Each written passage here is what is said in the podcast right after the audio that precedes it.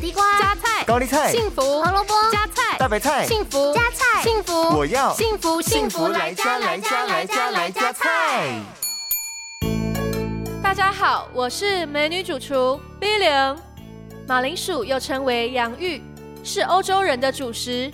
不管是做成薯条、可乐饼、洋芋片，还是马铃薯炖肉，都是大人小孩非常喜欢的料理。马铃薯含有非常丰富的矿物质钾，能够帮助身体排出多余的钠含量，对于血压的控制也是非常有帮助的。那么今天就跟着 B 零一起来料理这道看起来像豆芽，但吃了之后会发现惊喜的一道菜——中式洋芋炒猪肉。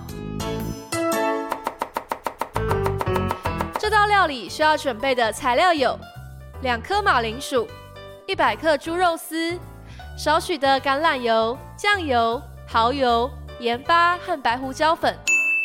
首先，我们把马铃薯洗干净去皮，并切成丝来备用。